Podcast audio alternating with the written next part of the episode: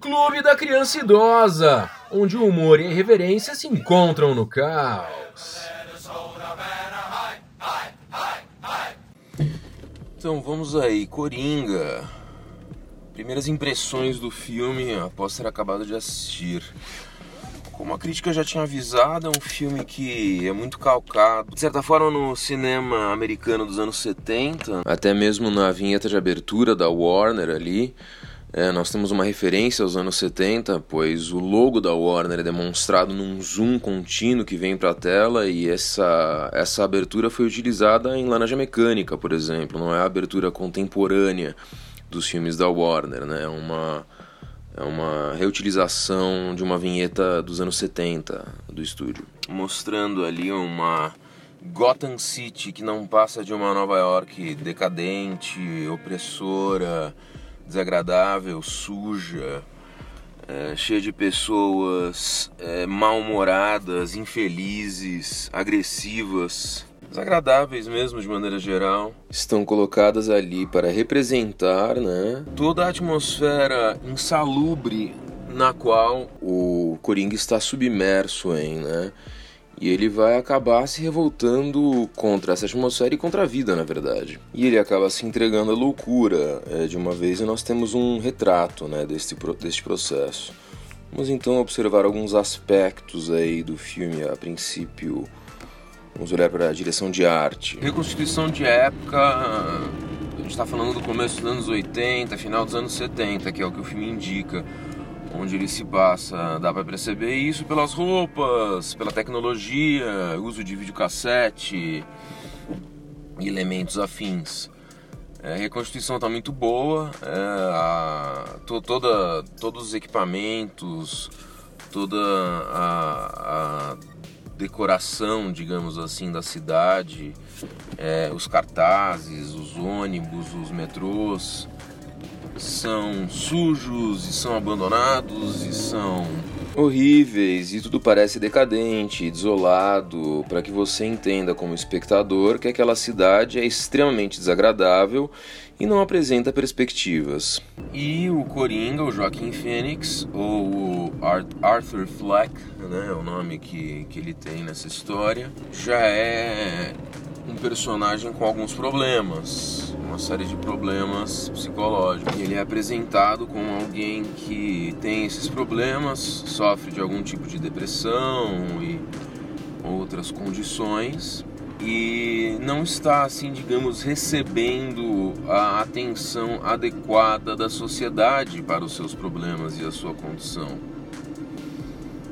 Então ele frequenta uma médica trabalha com serviços sociais, que, entre aspas, ajuda ele, mas na verdade tudo parece muito burocrático, sem sentido e meio que sem futuro.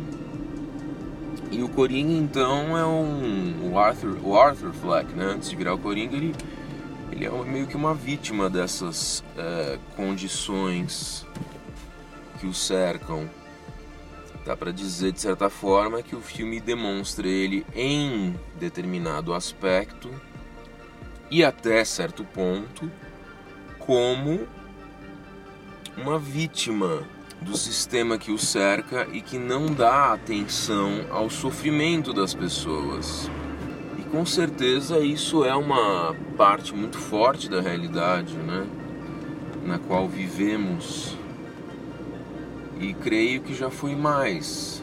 Mostrar a sociedade como um lugar impiedoso e sem empatia, frio, sujo, imoral praticamente, né? Onde os que têm algum tipo de poder, e assim eles são retratados no filme, são pessoas insensíveis, canalhas, agressivas e sádicas Basicamente, quem tem poder no filme, coloquemos aí a figura do apresentador de TV interpretado pelo Robert De Niro, ou mesmo os funcionários da Fundação Wayne ali do, da, do Thomas Wayne, né? não sei se é da Fundação Wayne, mas os funcionários do Thomas Wayne assim como uma parte da polícia, né, são todos mostrados, e o próprio Thomas Wayne, como pessoas ruins, com essas características que eu citei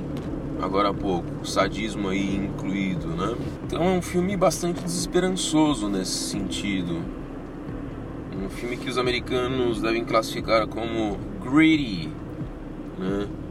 Um filme violento e desesperançoso é uma palavra aí que cai bem para ele. Agora, entre a esquerda histérica, que não sabe fazer análise de nada, né? E, e na verdade todo o zeitgeist no, no qual estamos, é, eu vi acusações de que o filme demonstrava, na verdade, um direitista, uma coisa assim. Não, não é, não tem nada disso. O filme, muito pelo contrário, como eu já falei, ele demonstra o poder como problemático e quem tem poder como corrupto, pessoas que têm uma alma corrupta mesmo e que usam do seu poder para desenvolver e aplicar sadismo, né? o bullying generalizado ali. Então o filme não tem nada disso, não tem nada de. Ele tem muito pouco, na verdade, de um comentário que você possa colocar dentro da esquerda e da direita, dessa maneira rasa como a esquerda sempre faz procurando, aliás, encontrar alguma maneira de tentar validar as suas teses falidas sobre o mundo. Se tem uma coisa que o Coringa faz nesse filme é justamente incentivar uma revolta ao sistema contra os poderosos. Então ele seria justamente a voz dos excluídos, se você quiser fazer este tipo de análise. É assim que ele se encaixa como uma resposta violenta a podemos dizer, utilizando-se da metodologia canhota para analisar né, o, o, mundo, ele está fazendo ali o seu contraponto ao sistema capitalista maligno impiedoso, convidando as pessoas à revolta e estimulando elas, que é o que é mostrado no filme, no final das contas. Então o filme poderia sim ser um filme dos anos 70 até, personagem iconoclasta e rebelde que de forma violenta, né, violentamente se revolta contra as condições estruturais que estão ao redor dele e pratica uma violência até certo ponto caótica, mas que está punindo sim esta sociedade, certamente. Agora, uma análise mais adulta do filme mesmo, vamos, vamos ver o que, que ele é hoje em dia. Ele é filme que demonstra, como outros têm demonstrado, aí o Rambo em particular, que nós vivemos em tempos de descrença, de crítica, um, bocado a tudo, como ele mostra ali na sociedade, mas mais do que isso, que não existe muita solução. Né? Os problemas que ele retrata não são mostrados como é, temas que estão sendo abordados pela sociedade contemporânea para serem resolvidos. Ele demonstra um mundo bastante degradado e, e bastante, como eu falei, sem empatia e insensível.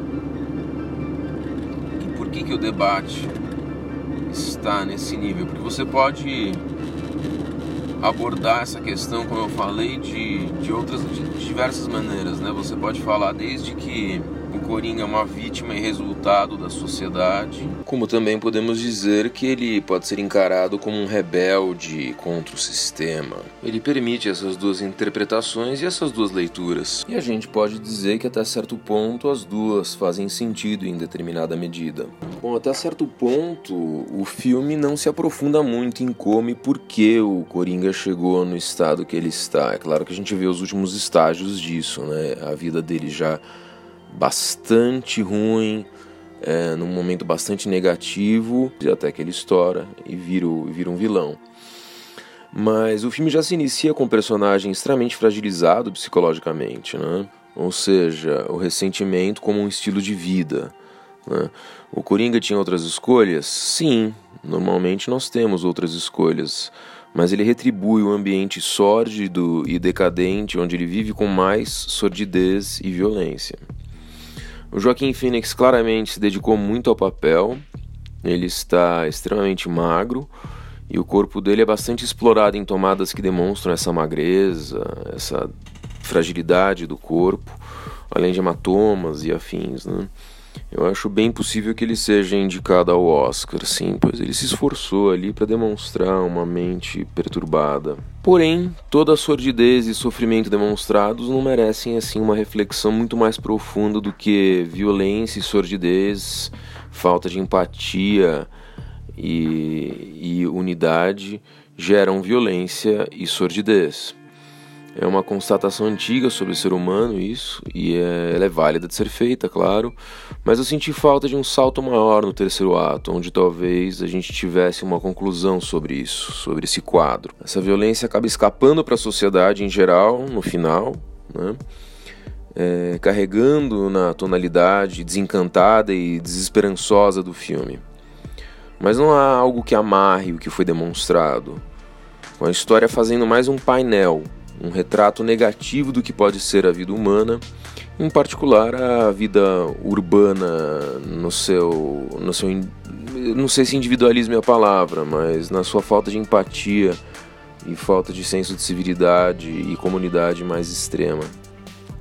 O filme é uma tentativa da DC de fazer algo que pareça como uma espécie de taxi driver, né? um drama psicológico urbano pesado que explora aspectos incômodos do comportamento humano. E eles conseguiram, em boa medida, fazer isso.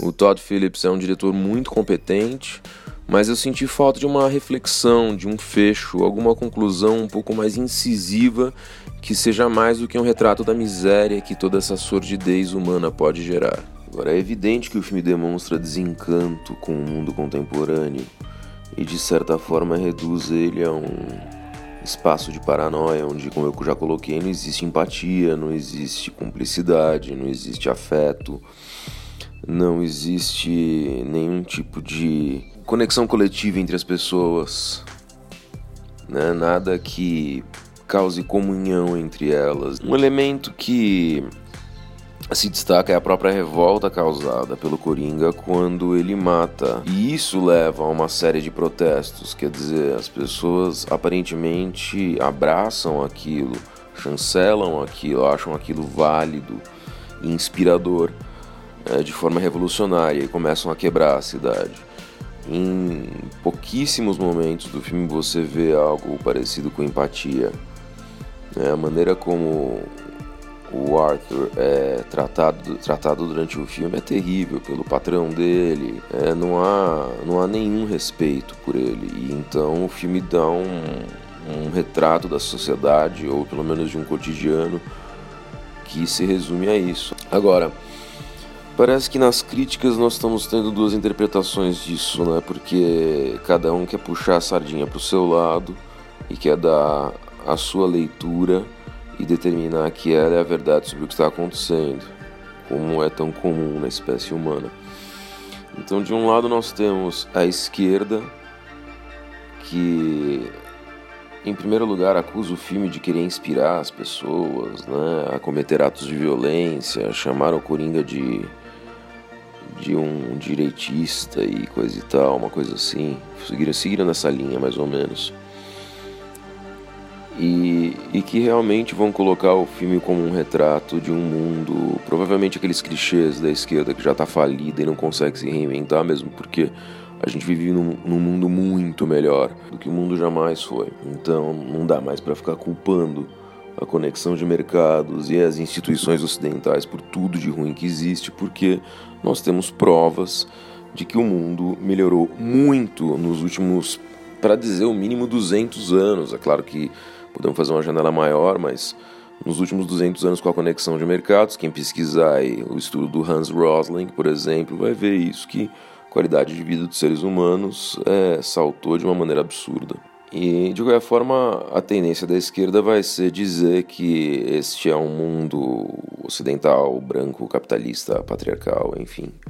E que tudo que você vê na tela de negativo ali é resultado dele. Já outras leituras podem ser mais profundas, demonstrando que o mundo retratado ali é um mundo que perdeu as conexões com o transcendental e com a poesia épica e com narrativas míticas e com uma arte mais profunda e que conecta então as pessoas e a comunidade de uma forma efetivamente comunal. Por isso as pessoas estão um bocado vazias e hedonistas e materialistas e individualistas de certa forma.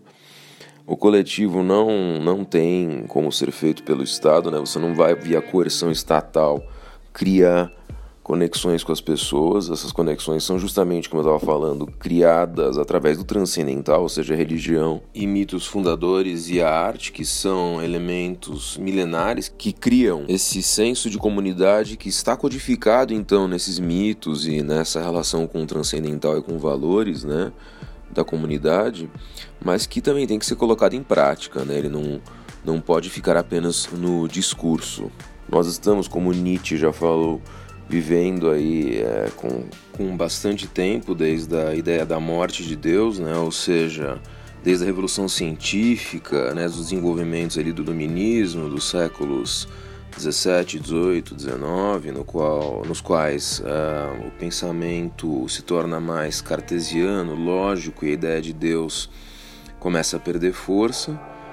Uh, desde esse momento nós estamos entrando numa espécie de desencanto com o transcendental. E isso leva a uma degradação das relações e essa falta de empatia que existe é, retratada ali no, naquele cenário.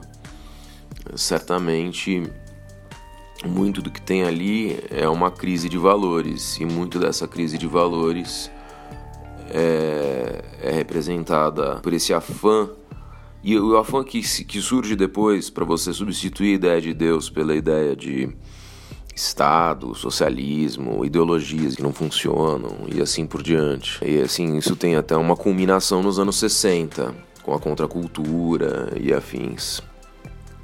Então, muito do que o mundo do Coringa demonstra ali é o resultado do mundo pós-anos 60, né? Toda essa utopia pseudo-humanista que na verdade tem uma mentalidade revolucionária que nega todos os valores que vieram antes, ela leva só ao vazio, né, ao, ao conflito, à, à obsessão ideológica. Né, é, não traz solução nenhuma, não conecta as pessoas, não cria nenhum senso de comunidade natural, orgânico, né, que, que vai ser trazido pela religião e pela cultura. Isso é a história do ser humano. Então ficam, essas, ficam essas duas interpretações, né? Eu realmente vejo o filme como um retrato de um ocidente decadente e, e que perdeu o contato e as relações com o transcendental e, portanto, com alguns significados maiores né, da nossa existência. Ok, meus amigos, esse foi o Clube da Criança Idosa aí, fazendo a resenha do Coringa. É, siga aí a nossa página no Mixcloud e em breve estaremos aí no Spotify, no Google, na Apple. Vou colocar aí o podcast em outras plataformas. No meio tempo, mixcloud.com barra Clube da Criança Idosa, tudo junto. Obrigado pela sua audiência.